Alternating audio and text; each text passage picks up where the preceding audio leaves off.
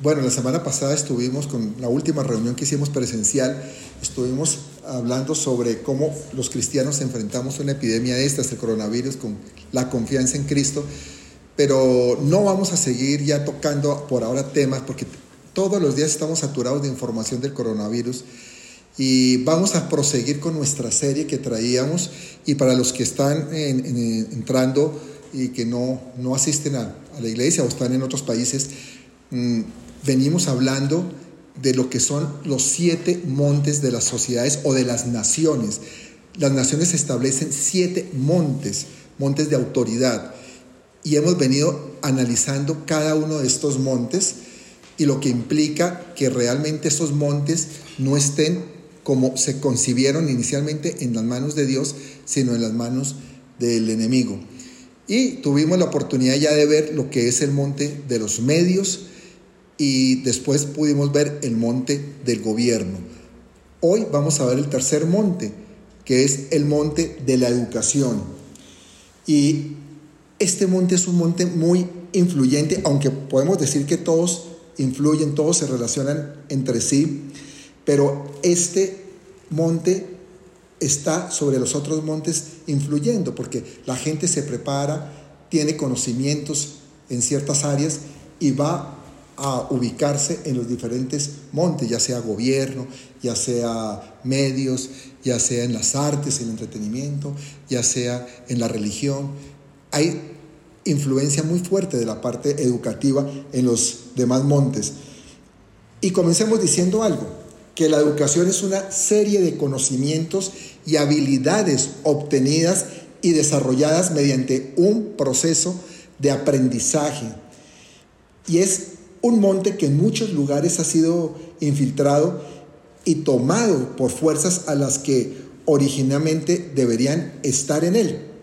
Por ejemplo, si vemos en, en los Estados Unidos, la mayoría de las instituciones educativas en un principio eran manejadas por personas que conocían de la palabra, que conocían del Señor, que tenían temor de Dios y colocaban a Dios como el centro de sus vidas.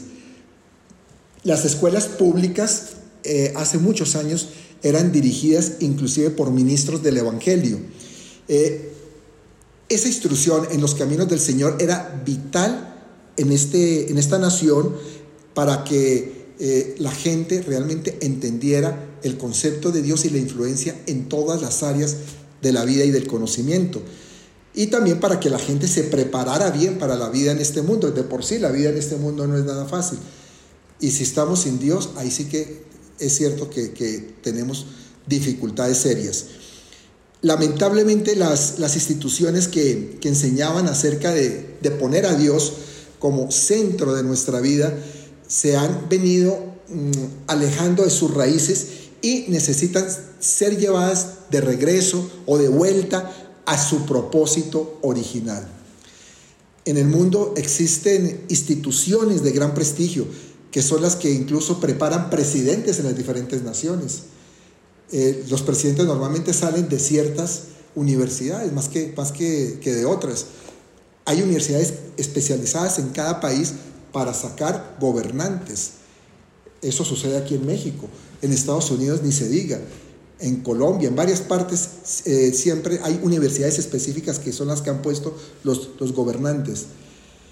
Pero realmente no se han enfocado en lo que es el reino de Dios, sino se prepara en diferentes campos del conocimiento, pero no en lo que Dios también quiere.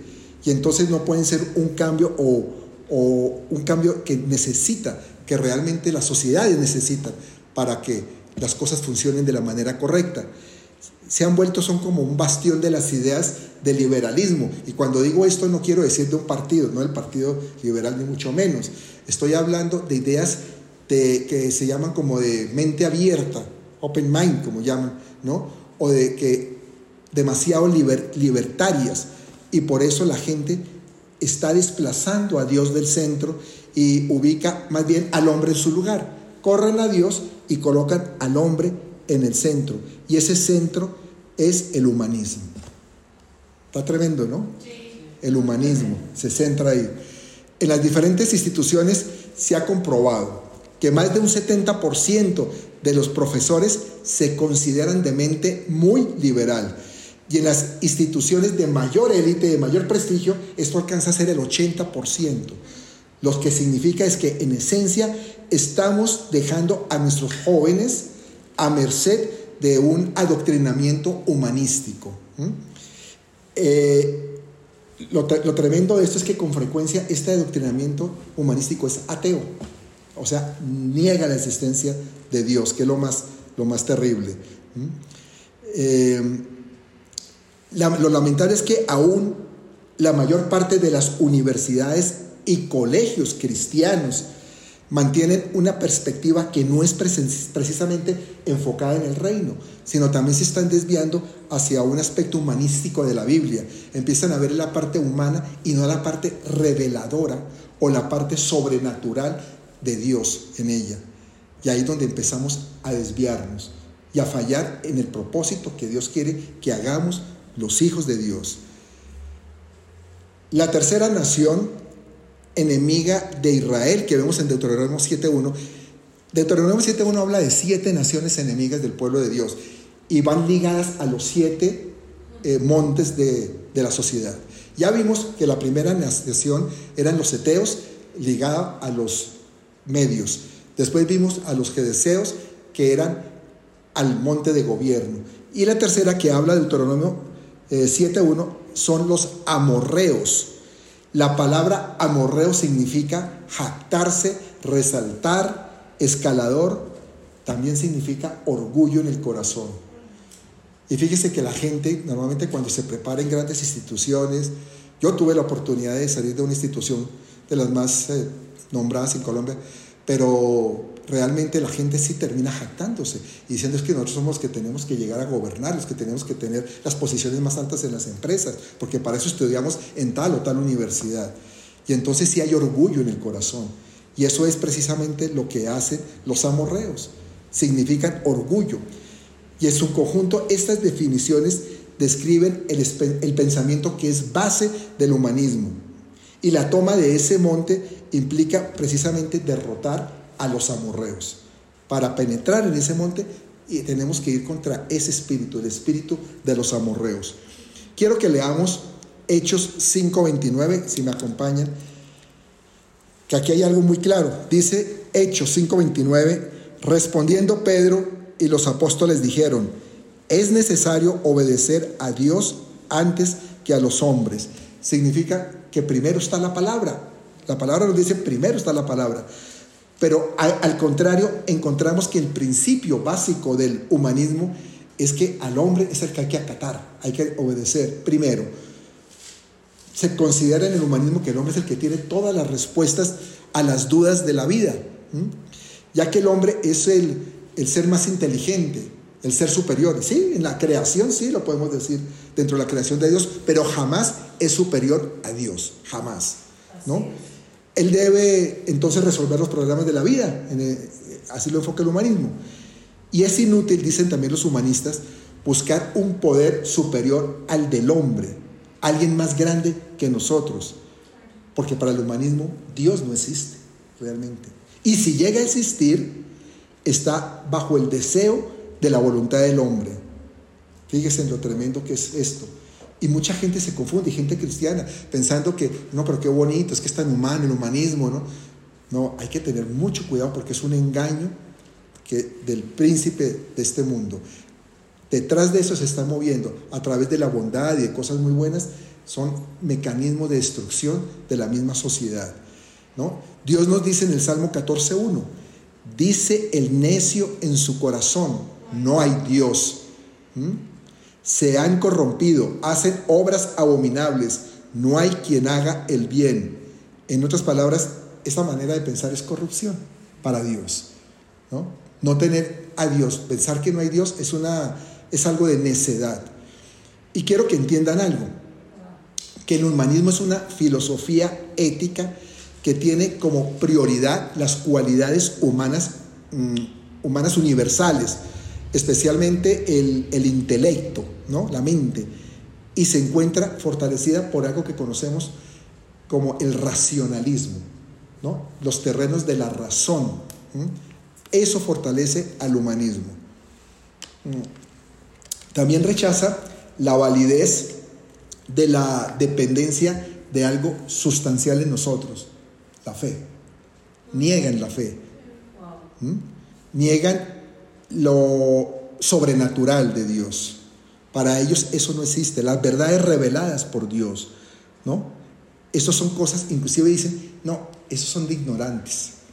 El que se mueve en la fe, el que cree en lo sobrenatural, el que entiende una verdad que Dios revela y la quiere transmitir, dice, ¿usted cree eso? Eso es de ignorantes. Eso no es de gente, de, gente conocedora, de sabiduría. Porque eso es lo que trata de hacer el humanismo, minimizar el conocimiento de Dios. Y su origen parte de lo que es la filosofía griega, que conocemos también como el espíritu de Grecia.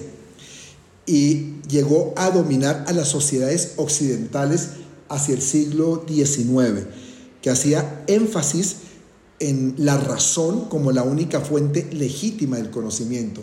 Es decir, que si esto es razonable, si esto se puede razonar, entonces es verdad. Y qué increíble que lo de Dios a veces no lo podemos razonar. Solamente hay que obedecerlo. Si lo razonamos estamos perdidos. Pero la filosofía griega decía, si es razonable, es verdad. Esa es una verdad. Y ahí donde nosotros tenemos que detenernos y reflexionar en lo que nos dice la palabra, en Proverbios 14, 12. Vamos a, a Proverbios 14, 12 y vamos a ver qué nos dice Dios ahí.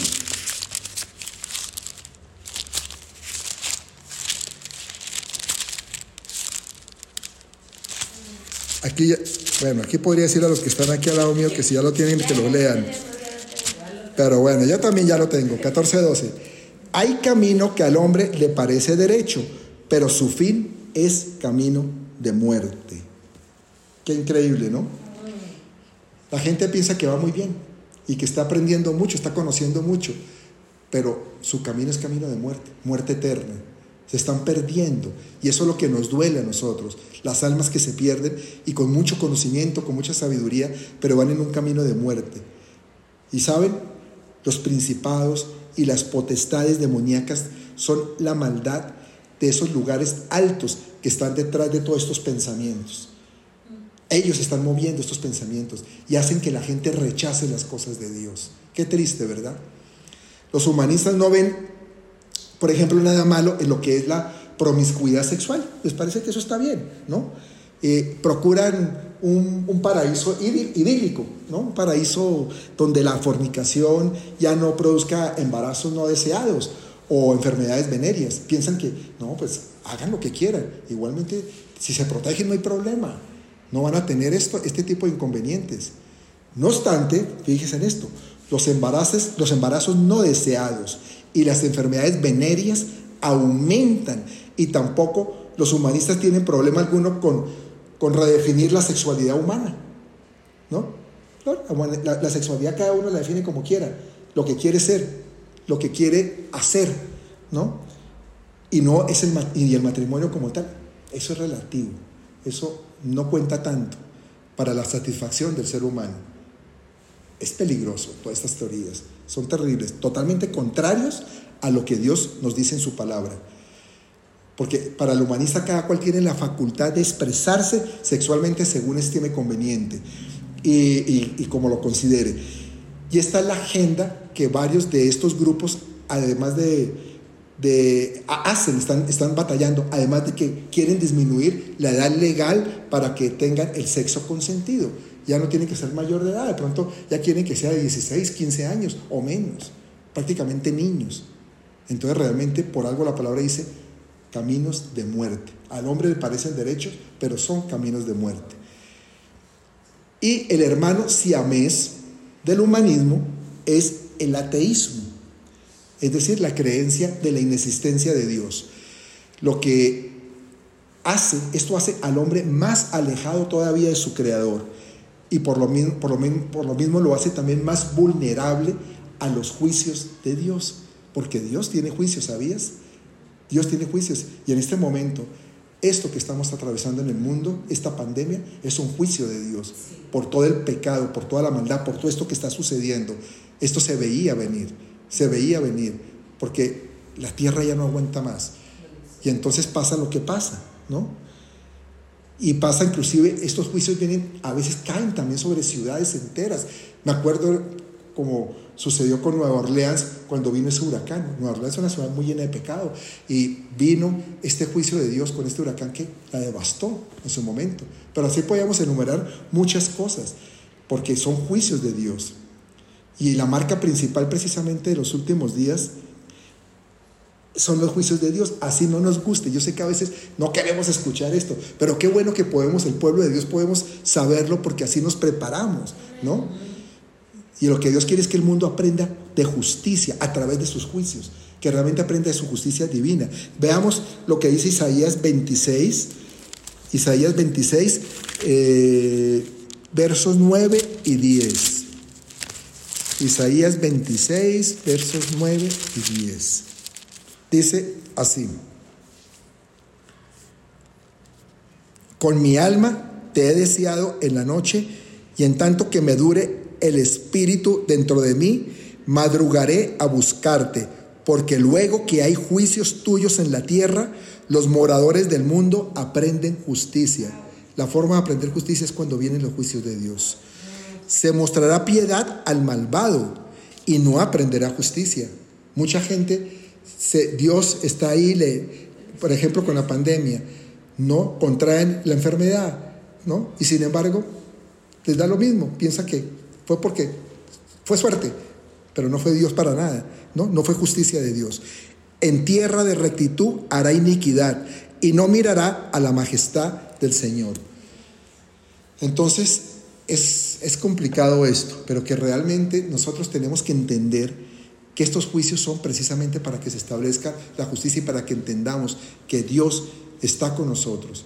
Dios no es que quiera hacernos daño, mis amados. Dios lo que quiere es que nosotros entendamos que las cosas no están funcionando bien y necesitamos volcarnos a Él, buscar su rostro para que de esa manera las cosas puedan cambiar. ¿Sabes algo? El humanismo es una filosofía hipócrita, porque se levantan, contra, por ejemplo, contra la esclavitud sexual, ¿no? Que no, no, eso es terrible, que se explote a la gente de esa manera sexualmente, ¿no? O como estamos viendo, se levantan contra la violencia de la mujer, algo que nosotros rechazamos. Claro que sí, ¿cómo vamos a estar de acuerdo en que haya violencia contra la mujer? No queremos eso. Pero rechazan esto, pero al mismo tiempo proclaman la libertad sexual, el aborto y otras causas y no se dan o no se quieren dar cuenta de que son una de las causas principales de aquello por lo cual se están indignando. ¿no? Sí, claro el origen. ¿no? Se, indignan por eso, pero terminan aceptando eso. Entonces, ¿a qué jugamos? Podríamos decir, ¿no? Y si para alguno de ellos Dios existe, entonces Él debe girar en torno al hombre, pero no el hombre en torno a Dios. Eso es lo absurdo, lo más absurdo. ¿No? Y para que vayamos comprendiendo, los amorreos que ocupan el monte de la, de la educación son el humanismo y sus derivados, es decir, el racionalismo, el liberalismo, el ateísmo, todos esos ismos son las mentiras que promueve el principado asentado en la cima del monte. Y en la cima del monte, ¿sabe quién es el que está? Está el que se conoce como Belcebú. Ahí está Belcebú. Su nombre significa Señor de las moscas. Pues las moscas son atraídas a toda esa basura humanística que les da de comer. Tremendo, ¿ah? Las moscas se atraen a toda esa basura humanística. Se refugia en las mentiras y aparentemente es un lugarteniente de, de Lucifer. Aunque puede ser otro rostro de Satanás también, o el mismo Satanás que está ahí. Pero sin importar quién sea, lo que sí tenemos muy claro, muy claro es que su arma son las mentiras. Se mueve en ese mundo de mentiras. Todas las mentiras que utiliza Satanás fíjese, siempre llevan un componente de verdad. Porque cuando hay verdad, si, si, la, si, si se lanza la mentira de una vez, la gente no la cree. Dice, no, me están mintiendo, es evidente. Pero cuando hay una verdad primero, antecediendo a la mentira, la gente se atrae. Dice, no, es que es cierto, porque decía esto y lo otro, y eso es cierto, eso es una verdad, ¿no? Y entonces esa es la trampa que él prepara para que la gente caiga. ¿no? Es como el queso para, para el ratón, ¿no? Para que lo, jale a la trampa, ¿no? Y Belcebú ha puesto varias ratoneras precisamente en el monte de la educación. A través de la educación hace que la gente termine engañada. Pero hay una forma de contrarrestar el engaño. Y es con la palabra de Dios. Eso es la forma en que contrarrestamos el engaño. El engaño. Porque a fin de cuentas la palabra de Dios es la verdad. Dice Juan 17, 17, santificaos en tu verdad. Tu palabra es verdad. Tu palabra es verdad. ¿Lo creemos? Sí. Amén. Mm. Los hijos de Dios también debemos gobernar este monte para instruir en rectitud. Y recordemos que el principio de la sabiduría, ¿cuál es? El temor del Señor, dice la palabra. Y la sabiduría, ¿cuál es? ¿qué es? Es la meta de la educación. La gente se educa para tener conocimiento, para tener saber. No puede haber verdadera sabiduría si no se empieza por un temor adecuado al temor a Dios. Y ese temor es lo que va a consumir las mentiras de Belcebú, es lo que se les va a, va a quitar. Porque este junto a sus amorreos son lo que se conoce como el príncipe de Grecia. Recordemos que ya hablamos del espíritu de Grecia.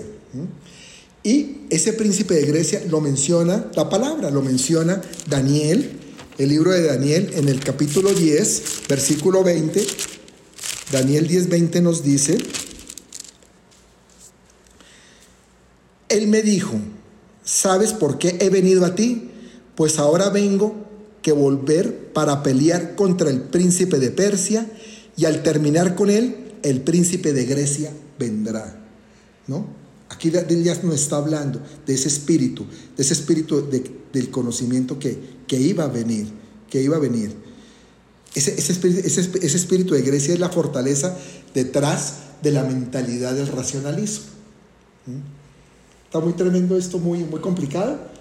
¿O está más, lo estamos entendiendo? Yo le pregunto a los que están aquí porque quiero saber, y yo sé que ustedes también, pues allá irán, no, sí, sí, estamos entendiendo, qué bueno.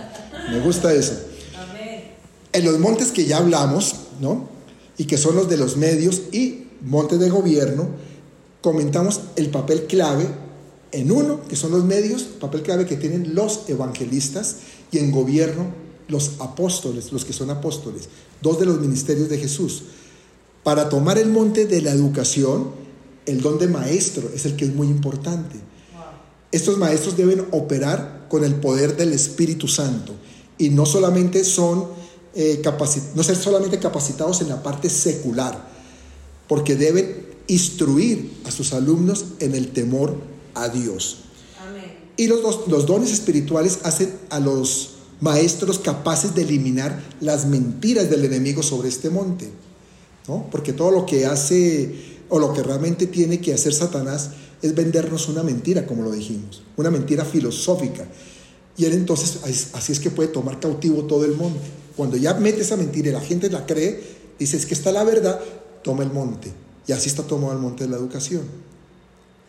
Quiero decirles algo, quiero hablarles algo que es bastante interesante. Cuando yo estuve estudiando esto, dije, wow, esto es increíble, nunca, no lo sabía, lo estuve estudiando para prepararlo, pero, pero es algo que realmente nos deja como entendiendo muchas cosas, por qué sucede esto y por qué la gente cae tan fácilmente en toda esta parte del racionalismo. Los seres humanos nacemos con un procesador cerebral derecho y uno izquierdo. Lo conocemos como el hemisferio derecho y el hemisferio izquierdo. Y esto significa que ambos lados de nuestro cerebro procesan información de una manera completamente diferente. Y los que dominan el monte de la educación nos tienen viviendo en el hemisferio izquierdo. En el izquierdo, entiéndame bien. Ahora, ¿qué es el izquierdo? ¿Qué hace el hemisferio izquierdo? Para que me comprendan. El hemisferio izquierdo es verbal, o sea, entra mucho por, la, por lo que nos dice, ¿no? Y procesa la información de manera analítica y secuencial. La va poniendo en orden, es muy ordenado el izquierdo. Es decir, primero toma todos los fragmentos individuales de información que reciben y después las reúne para formar un todo y entonces la gente se hace ya una idea, un concepto de algo. ¿No? Y utiliza las palabras para comunicar la información, entra por palabras. Es, es un lado muy organizado y es además lógico, racional, es analítico y este cerebro izquierdo escucha lo que se dice y se comunica verbalmente. ¿Listo? ¿Me lo entendieron? Sí. Eso es claro, ese es el izquierdo. Por el contrario, nuestro procesador derecho es visual y procesa la información de manera intuitiva, por intuición. Primero observa, a diferencia del izquierdo, primero observa la imagen en conjunto, ¿no? Observa todo y después examina los detalles de esa imagen. Y así va procesando. El derecho se conecta al izquierdo por medio de, fibras nerviosas que permiten el paso de, los mensajes de un lado a, otro, entre los dos. y a diferencia del enfoque metódico que hablamos del hemisferio izquierdo, el derecho lo procesa todo a la vez. Recibe la información y ya lo procesa, como que lo capta, ¿no? Y entonces las imágenes mentales se vuelven un recuerdo clave. Quedan grabadas esas, esas imágenes que, que visualizan. A ver, ¿por qué comento todo esto? Porque para que ustedes entiendan que al entrar a la escuela, la mayoría de los niños procesan y piensan predominantemente con el hemisferio derecho. Así están pensando. Son, por eso ellos captan todo, como esponjitas, reciben todo lo que ven y lo, lo, ven como un todo. No sé, y después ven detalles, pero ellos no se ponen a armar piezas, ¿no? Van recibiendo. Y eso cambia dramáticamente al poco tiempo cuando ya entran en el sistema escolar, en el sistema educativo. Después ya de un par de años, tres, cuatro o tres, cuatro años, la educación formal en más del 90% de los niños domina la parte izquierda, ya se está perdiendo la derecha. Y para el momento en que se gradúan de, la preparatoria, el bachillerato, en otras partes, la cifra se eleva a más del 98%, prácticamente todos están con más desarrollado el hemisferio izquierdo. Y mientras más avancen en la educación superior, mayor será el dominio de ese lado del derecho. ¿Mm? Entonces, el sistema educativo lo que determina es la inteligencia de los estudiantes a base de la destreza del hemisferio izquierdo y hace cambiar de lo natural, que es el uso mayoritario del hemisferio derecho, porque eso es lo natural, lo que Dios hizo en el hombre, lo hace cambiar para el izquierdo, ¿no? ¿Sí sabían esto? ¿Cierto? Esto también para mí fue muy novedoso. Claro, hay gente estudiosa que lo conoce, pero oigan esto, y va para las mujeres. Por lo general las mujeres están constituidas para que difícilmente se les pueda pagar la información que proviene de su hemisferio derecho. Yo imagino allá muchas de las esposas diciendo, ¿te das cuenta? ¿Te das cuenta que yo no soy tan mal? ¿Verdad?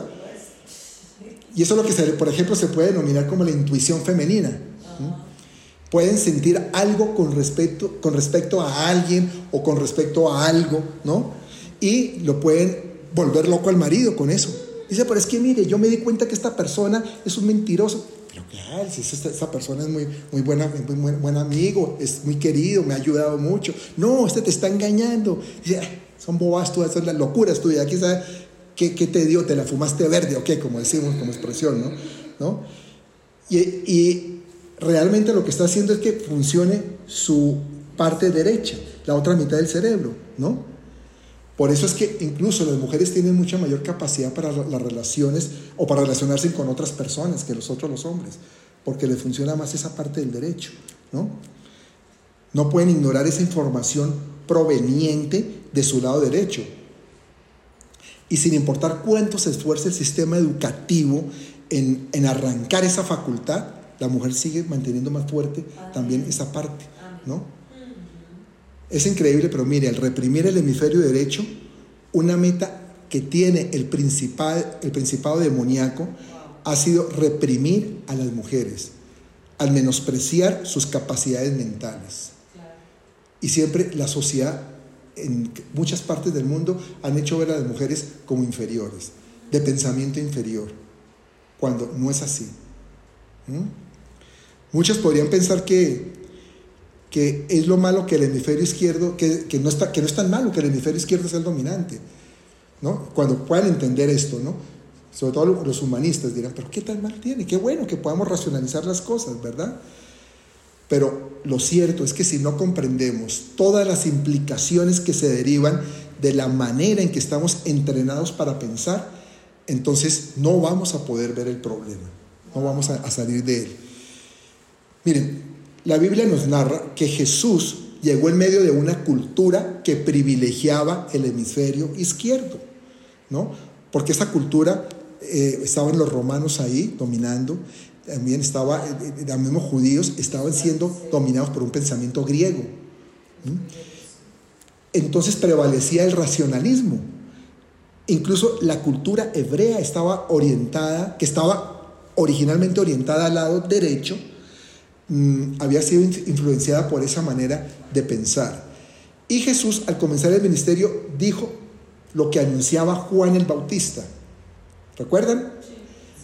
Que lo vemos en Mateo 4:17, que dice, desde entonces comenzó Jesús a predicar y a decir, arrepentidos porque el reino de los cielos se ha acercado. Eso era el ministerio de Juan el Bautista. Y arrepentidos, si se dan cuenta, en su sentido más profundo, significa cambiar la mente, pensar de manera diferente, ¿no? Hacer una reflexión sobre nuestra forma de pensar. Es decir, todo tiene que ver con la mente.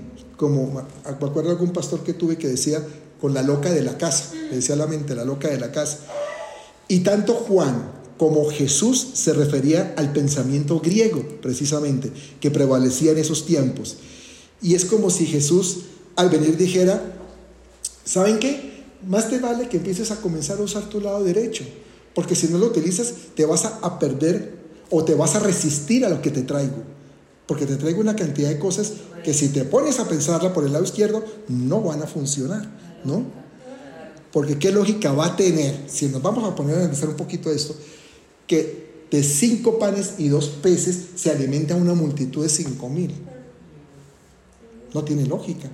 O que para sanar a un ciego, eche, eh, agarre un poquitico de tierra, escupa sobre esa, sobre esa tierra, haga lodo y le ponga eso en el ojo al ciego y lo ponga a ver. No tiene ninguna lógica. O que simplemente por dar una orden se pueda calmar una tormenta. Si lo vamos a racionalizar, estamos fritos realmente, ¿no? O, poder o desafiar las leyes de la física y caminar sobre las aguas. Este Jesús era tremendo, ¿no? Para poner a funcionar el derecho, ¿no? ¿Te lo enseñaron todo esto en la escuela? ¿Cierto que no? A ninguno, a ninguno. Y Jesús decía, no, es que te voy a enseñar lo, opuesto filosófico de todo lo que has aprendido, ¿no? Y te diré que si quieres ser el más grande, tienes que hacerse el más pequeño, para hacerte nada. Te haces nada y te vas a hacer el más grande. ¿Tiene sentido esto? O es más, voy a elegir y voy a entrenar a 12 hombres totalmente echados a la antigua, eh, que no tienen mayor conocimiento, ni siquiera tienen de pronto ni religión. Bueno, sí, de pronto pueden entender que son judíos, pero no saben ni por qué, ¿no? Su carácter puede ser incluso un carácter cuestionable, ¿no? Pero los voy a usar. Y los voy a usar que sean la, lo opuesto de todo lo que se ha enseñado y todo lo que se valora ellos son lo opuesto. Y así lo hizo, ¿no? Y para rematar, dice, voy a entrar a Jerusalén como un rey y se sube en un burro. ¿Eso tiene sentido? No tiene sentido, ¿no? Para todo el pensamiento de esa época, esta locura, claro. Por eso causaba tanto rechazo mi Jesús con todo esto, ¿no? Lo que decía Jesús es que tu mente natural es contraria a mí y a todo lo que yo traigo. Por eso hoy en día sigue mucha gente rechazando a Jesús por su forma de pensar. ¿Mm? Es increíble, pero casi todo lo que Jesús hizo o dijo estaba dirigido al hemisferio derecho, casi todo. Sus principios eran lo opuesto al pensamiento griego. Y la manera que él utilizaba todas estas técnicas pues era confusa para la gente en ese entonces. ¿No? Y, fíjese en algo, no, encontramos en, la, en las escrituras dos milagros de Jesús hechos de idéntica forma. No hay. Los reto a que lo busquen, porque no los hay. Que digan, Jesús hizo esto, sanó ciegos, pero los hizo de manera diferente cada uno. Les recobró la vista. Sanó enfermos de manera diferente. Todo lo hacía de manera diferente. También hablaba en parábolas, imagínense. ¿Y qué son las parábolas? Son imágenes verbales que captan mejor el, hemisferio derecho, según lo que ya definimos, ¿cierto?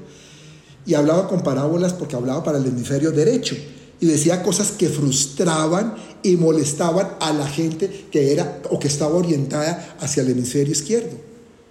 ¿Sí? Y ahí lo podemos ver en la Biblia en muchas partes, pero por ejemplo en Mateo 14, en, perdón, 13:44, cuando él dice, el reino de los cielos es semejante a un tesoro escondido en un campo, y empieza a narrar así. ¿cómo es eso un tesoro escondido en un campo? ¿no? que el reino como un tesoro escondido. No, pero él lo hablaba así y la gente cuando desarrollaba el derecho, y él entrenó a sus discípulos para eso y los discípulos empezaban a entenderlo. Y mucha gente no entendía las parábolas de Jesús porque tenían desarrollado el izquierdo. Los fariseos tenían más desarrollado el izquierdo. ¿Mm? Muy bien, ¿ya, Juanchito? Podemos decir que Jesús no era un anti-intelectual tampoco. Porque, entonces Jesús no le gustaba nada el intelecto. No, no podemos decir eso. Pero sí estaba en contra del intelecto dominado por el hemisferio izquierdo. Y nosotros, al estar hechos a su imagen, estamos diseñados para responder a la lógica del cielo. Amén. Amén. Ese es nuestro diseño, responder a la lógica de Dios. Fíjese en algo los seres humanos añoramos lo sobrenatural. Nos llama la atención, ¿verdad? O lo invisible, lo que está por ahí, que no, se puede ver. Nos gusta que lo imposible se vuelva posible. Que algo suceda de repente, ¿no? ¿Quién no quiere, por ejemplo, que mañana nos despertemos y digamos, se fue la pandemia, se fue el coronavirus? Mañana nos levantemos y aparezca una noticia en todos los medios se fue, desapareció, no hay ni un solo contagiado. Sucedió algo impresionante, ¿o no? A todos nos llama la atención ese tipo de cosas, nos gusta, nos gusta que estas cosas sucedan. Pero lo lamentable es que hemos sido cegados a los verdaderos deseos de nuestros corazones que están o que han sido adoctrinados al escepticismo, a ser escépticos, a la duda, a la incredulidad, ¿no? En otras palabras, podemos decir que hemos sido fortalecidos más en el árbol de la ciencia, del conocimiento, del bien y del mal, que en el del árbol de la vida. El árbol de la vida está más ligado al hemisferio derecho, el de la ciencia del bien y del mal al izquierdo. ¿Y la vida quién es? Jesús. El árbol de la vida es Cristo. Pero ese nos cuesta más trabajo, ¿no? Porque es nuestro hemisferio derecho. El hemisferio izquierdo está hecho para servir a los intereses del hemisferio derecho, pero lamentablemente esto se ha vuelto totalmente al revés. Y más bien el derecho se ha estado sometiendo al racionalismo del izquierdo, que tú de pronto quieres creer, quieres creer que es verdad, que este milagro sucedió, pero el izquierdo te, dice al derecho, no seas tonto, eso no, trae, eso no tiene lógica. Eso es ser irracional. Y entonces el derecho termina diciendo, sí, de verdad, qué pena, vergüenza. ¿Mm? Necesitamos más maestros en el mundo que, que sean de influencia cristiana, que penetre en el monte de la educación, maestros que ardan en pasión y estén llenos del Espíritu Santo, que estén dispuestos a reformar el campo de la educación, que penetren a este monte. No es lo mejor que, sigamos con maestros cristianos, cristianos con pensamiento lógico, analítico, o inexpertos incluso en las cosas del Espíritu, sino maestros que reciban ese bautismo del fuego de Dios. Esos son los maestros que necesitamos, dispuestos a ser representantes del reino de Dios, con programas de estudio atractivos. Es más, les digo algo, estos programas atractivos pueden ser incluso también atractivos para el mundo secular. Porque si ven cosas que llamen la atención, que realmente sacudan a la sociedad, la gente quiere tener eso, quiere saber de eso. Seguro que va a ser aceptado con entusiasmo, porque hay una generación que busca lo sobrenatural, pero que se ha venido desenfocando al ser manejado por los medios, por el conocimiento, eh, por el ocultismo inclusive, que los ha llevado a desviarse en eso, en esa sobrenaturalidad de Dios y por falsificaciones. Mira, yo les digo algo, si no profetizamos, la gente va a, recurrir a, los psíquicos, a redes psíquicas, a que le digan qué va a pasar. ¿Mm? Si no sanamos, la gente va a buscar curanderos y buscan brujos a ver si les, curan los males que tienen, curas milagrosas. Si no los llevamos a la presencia de Dios, encontrarán algo que los va a sustituir, como, como por ejemplo la nueva era, o falsas doctrinas que hoy por día deambulan por todas partes, y otro tipo de cosas nocivas como adiciones y cosas de esas.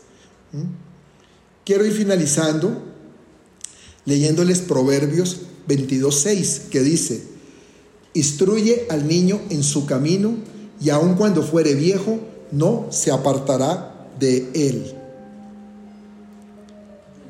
Tenemos que colocar al niño en ese camino estrecho, porque el camino de Dios es el camino estrecho.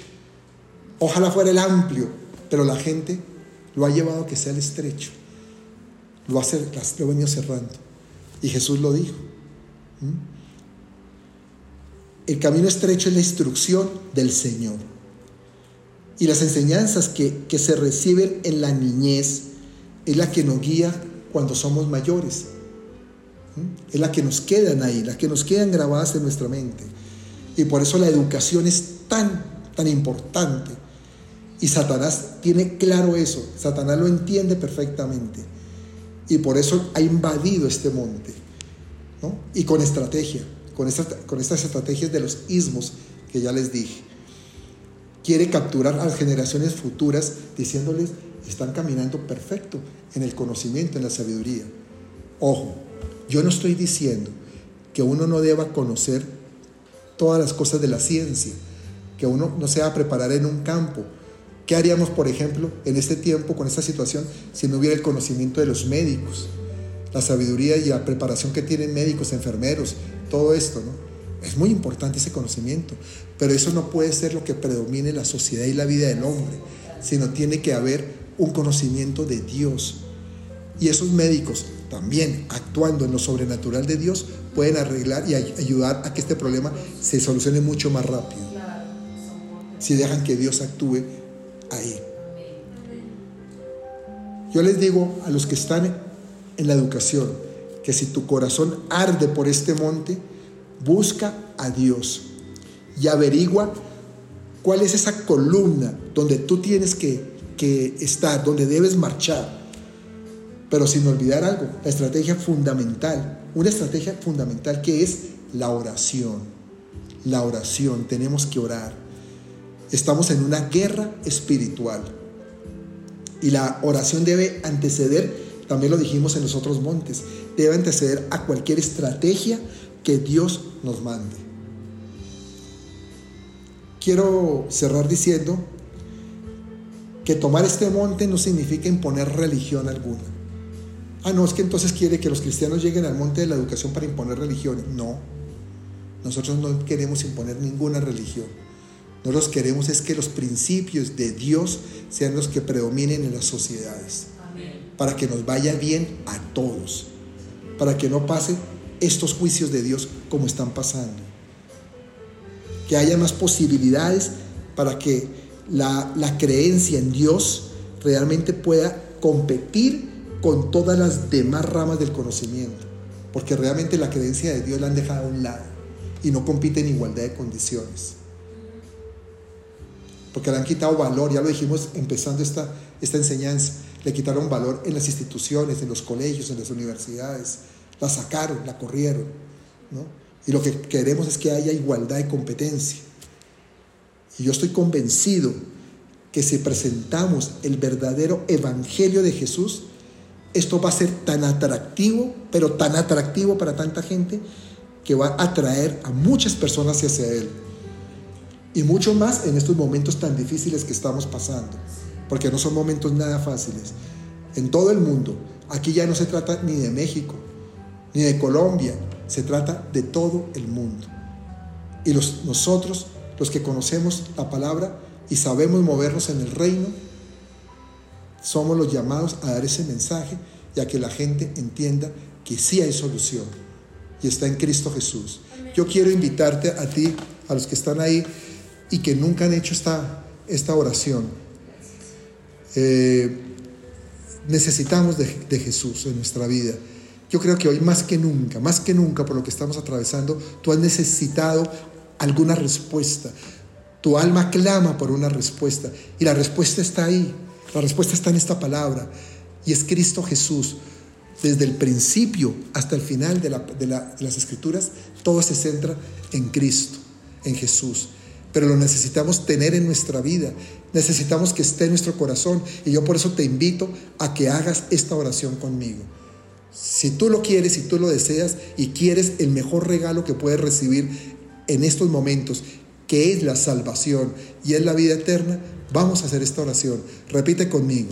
Amado Dios, en, este, en esta tarde quiero bendecirte y quiero reconocer que yo he estado alejado de ti, que de pronto mi pensamiento se ha ido más hacia el pensamiento del mundo, hacia las cosas del razonamiento, hacia lo que aprendí en mi escuela, en mi universidad, en mi trabajo incluso, en tantas áreas donde me he movido, pero no me he sabido mover en el principal, que es en, en el reino tuyo. No he sabido desarrollar mi hemisferio derecho de mi cerebro, pero hoy he comprendido que necesito moverme ahí para recibir los regalos preciosos que tú tienes para mi vida. Y sobre todo ese primer regalo maravilloso y hermoso que es la salvación, que tú ganaste en la cruz de Calvario. Porque cuando tú fuiste a esa cruz, tú llevabas en tu mente mi nombre. Dilo, di tu nombre. Llevaba mi nombre, mi nombre, lo llevabas en tu mente. Estabas pensando en mí y estabas pensando en mi salvación y en que fuera merecedor de la vida eterna. Hoy por eso yo quiero confesar con mi boca, creyendo en el corazón, que Jesús es el único Señor y Salvador de mi vida. Que el Padre lo resucitó de entre los muertos para darme una nueva vida con Él, una vida victoriosa, una vida de milagros, una vida de cosas preciosas, de regalos hermosos de salvación. Gracias Señor, gracias por ese regalo que recibo este día en el nombre de Cristo Jesús. Amén y amén. Y quiero terminar con otra oración. Una oración para todos.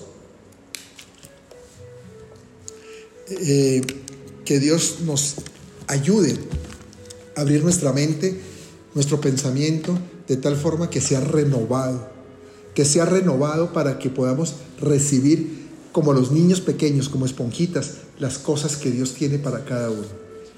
Amado Padre, Señor, yo bendigo a cada una de las personas que hoy han estado aquí conectados en esta transmisión, Señor, a los que estamos aquí reunidos en esta sala también.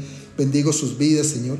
Y te pido, Padre, que tu palabra haga rema en sus corazones. Señor, que esta palabra que nos has hablado el día de hoy acerca de lo que es este monte de la educación y de cómo hemos sido condicionados por los sistemas del mundo, Señor, lo podamos entender, lo podamos comprender y empezamos a desechar aquellas cosas que realmente no nos han servido para recibir lo que sí nos sirve, que es lo que proviene de ti. Que nuestro hemisferio derecho se active. Yo activo el hemisferio derecho de cada persona que está viendo este, esta transmisión en este momento, en el nombre de Jesús, se activa por el poder de la sangre de Jesucristo. Se activa sin que se reduzca al izquierdo, sino que el izquierdo se sujeta al derecho para recibir lo de Dios. Se sujeta a la palabra y a lo que Dios quiere para bendecir la vida de cada uno de los que estamos presentes, Señor.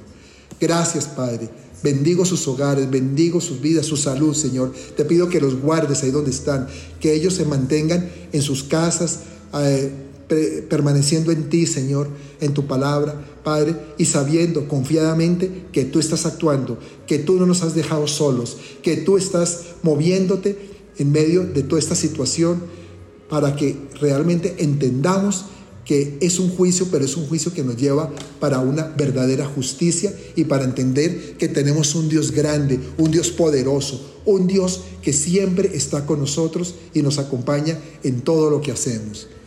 Yo los bendigo con toda bendición en el nombre de Cristo Jesús. Amén y amén. Mis amados, nos vemos el próximo miércoles. Tenemos hora de la palabra en casa a las 8 de la noche. Y bueno, que Dios los guarde y feliz tarde para todos.